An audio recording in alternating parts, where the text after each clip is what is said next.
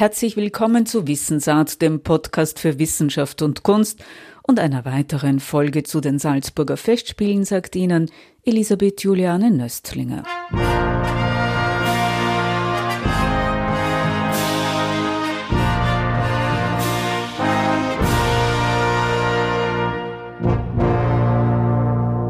Caroline Peters ist die Jahrhundertbullschaft. Gemeinsam mit der Tischgesellschaft feierte sie jedermann Tobias Moretti.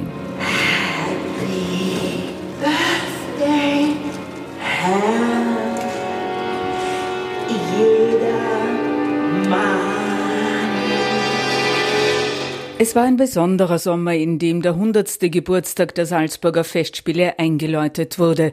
Denn wegen der Covid-19-Pandemie waren es modifizierte Salzburger Festspiele. Viele Veranstaltungen mussten ins Jahr 2021 verschoben werden. Und so hat die Präsidentin der Salzburger Festspiele Helga Rabelstadler beschlossen, ein Jahr lang zu feiern, also bis in den Herbst 2021 hinein. Die Bullschaft wird dann eine andere sein und auch der Jedermann. Aber 2020 hat es Tobias Moretti und Caroline Peters großen Spaß gemacht, beim Gründungsstück der Salzburger Festspiele dabei zu sein.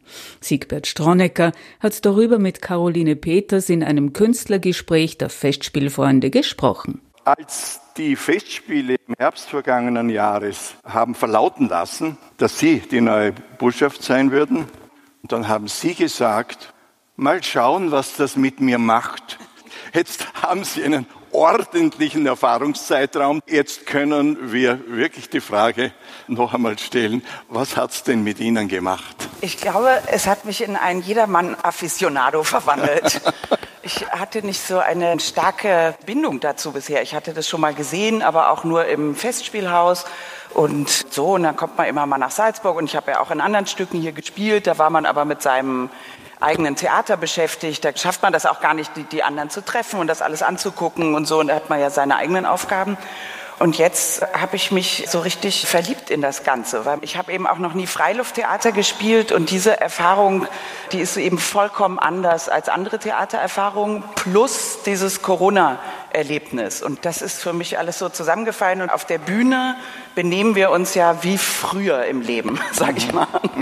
Dass wir uns ganz intim begegnen und es gibt gar keinen Abstand und nichts. Und dann geht man von der Bühne ab und setzt eine Maske auf und ist sehr distanziert mit allem und jedem. Aber man ist eben unter der Bühne und in diesem Domvorplatz also hört man immer die Kollegen. Also das mhm. Stück ist immer um einen herum. Man geht nicht wie sonst im Theater alleine in seine Garderobe und dann äh, daddelt man was auf dem Handy oder irgendwie spricht mit der Garderoberin, sondern egal wo man ist, das Stück läuft immer weiter, man hört immer alle Sätze und man fängt so an, zur Partei zu ergreifen für die eine oder andere Figur oder Situation und auf einmal sitzt man unten und sagt mal jeder Mann, warum, warum bist du denn so zu den Vettern? Du könntest doch auch so mit denen reden. Und also man, man mhm. kriegt so eine eigene Beziehung zu allem. Und das hatte ich überhaupt nicht erwartet, weil ich, ich wusste das einfach nicht vorher, dass das Stück dann so intensiv an einem dran ist, dass man nicht nur mit seiner Szene beschäftigt ist. Und eben, dass diese Nähe und Distanz, die wir andauernd da wechseln, das ist schon sehr aufregend und so eine komische Mischung dann dauernd von Intimität und Distanz und dadurch flüchtet man sich auch so ein bisschen in die Geschichte. Also man ist halt viel lieber auf der Bühne mhm. als woanders im Moment.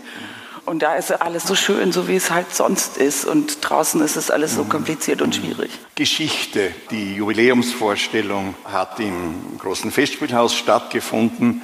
Das war die Vorstellung, die Bezug genommen hat, dass das 100 Jahre alt geworden ist, dass sich das entwickelt hat, dass sich das verändert hat. Hat man irgendetwas gespürt? Weht der Geist der Geschichte herein an so einem Tag?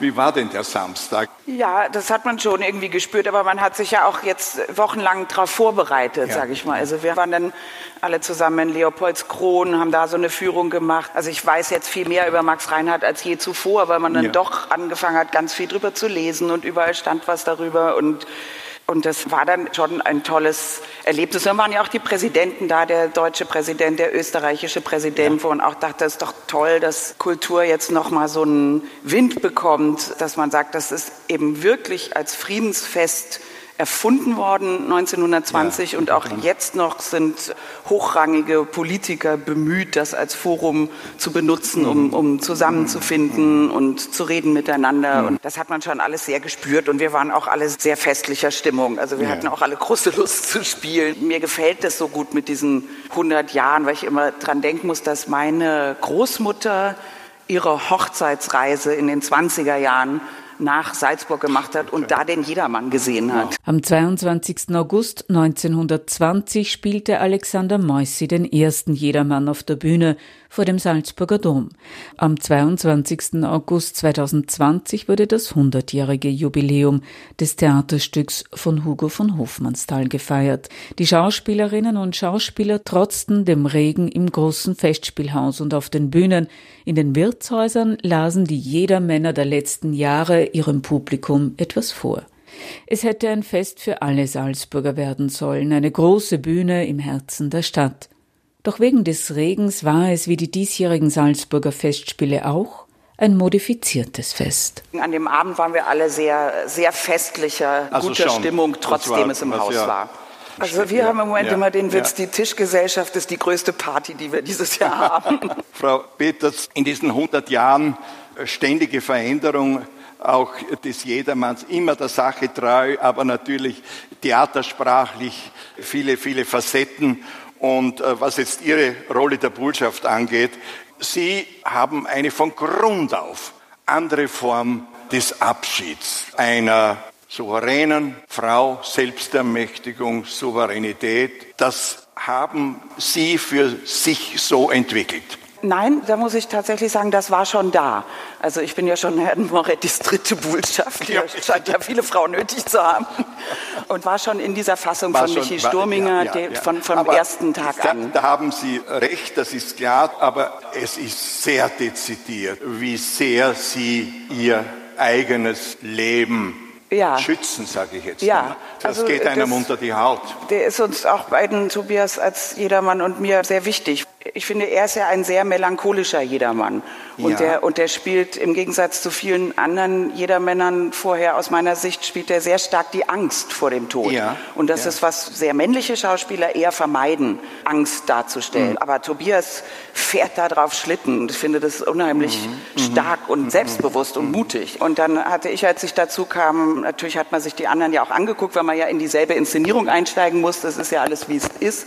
Und ich hatte so das Gefühl, da kann man da so dazukommen, als sozusagen so ein Mann braucht eine Frau, die von Grund auf fröhlich ist mhm. und die mhm. genau das, was ihm fehlt, die, die Tischgesellschaften mhm. organisiert und wenn ihm was nicht passt an der Tischgesellschaft, dann schmeißt sie die auch alle wieder raus. Ist ja mhm. ganz egal. Mhm. Es geht darum, mhm. fröhlich zu sein und Lebenswillen zu haben. Und dann redet er ja von Anfang an mit ihr über den Tod. Also schon in der ersten Szene ja, ist, ist, von äh, Anfang an, ja. da ist sie noch so, ja komm, das kenne ich schon von dir. Sei egal, über den Tod redet man einfach nicht. Und dann wird es immer stärker und ganz am Ende vom Stück, mhm. weil wir ja so mhm. komische Hinterbühnenwelten haben, da kommt dann Gregor Bloeb als Teufel von der Bühne und ist sehr verschwitzt und echauffiert von seiner Szene und setzt sich immer so hin und raucht eine Zigarette und ist so unheimlich mhm. energetisch. Mhm. Und mhm. oben über ihm ist dann die Treppe und da steht dann sein Bruder gerade im frisch gestärkten Hemd und, und sagt so, er geht jetzt er sieht es ein, dass er sich ja. dem Tod nicht ja. länger verweigern kann. Und dann kriege ich als Botschaft und nimmer mhm. einen totalen Wutanfall. Mhm. Und denkst so, das kann doch nicht sein. Warum mhm. denn? Du bist 50. Also ja. was soll denn das? Wie kannst du dich dem hingeben? Und das, das ist so ein bisschen unsere Geschichte von diesem Abschied, dass sie wirklich das, sagt, das, das kann man nicht machen. Man kann eigentlich nur immer was dazu beitragen, was den jedermann in eine neue Richtung stößt. Und das, das ist einfach einfach gestrickt auf eine Art. Also muss sich an sein Publikum wenden und versuchen, es groß mhm. zu machen. Die Kategorien sind hier andere und die sind wie so ursprüngliches ja, Theater, ja, finde ich, wo es mal herkam, vom ja, Glauben. Wir würden Sie gerne wiedersehen. Gibt es irgendeine Überlegung, trotz des Ausscheidens von Tobias Moretti, diese Inszenierung nächstes Jahr noch Bestand haben könnte? Also ich glaube, dass mit einem neuen Jedermann das eine ganz andere Aufführung sein wird, trotzdem es dasselbe Bühnenbild sein wird. Und ich muss sagen, ich hänge sehr an meinem Jedermann.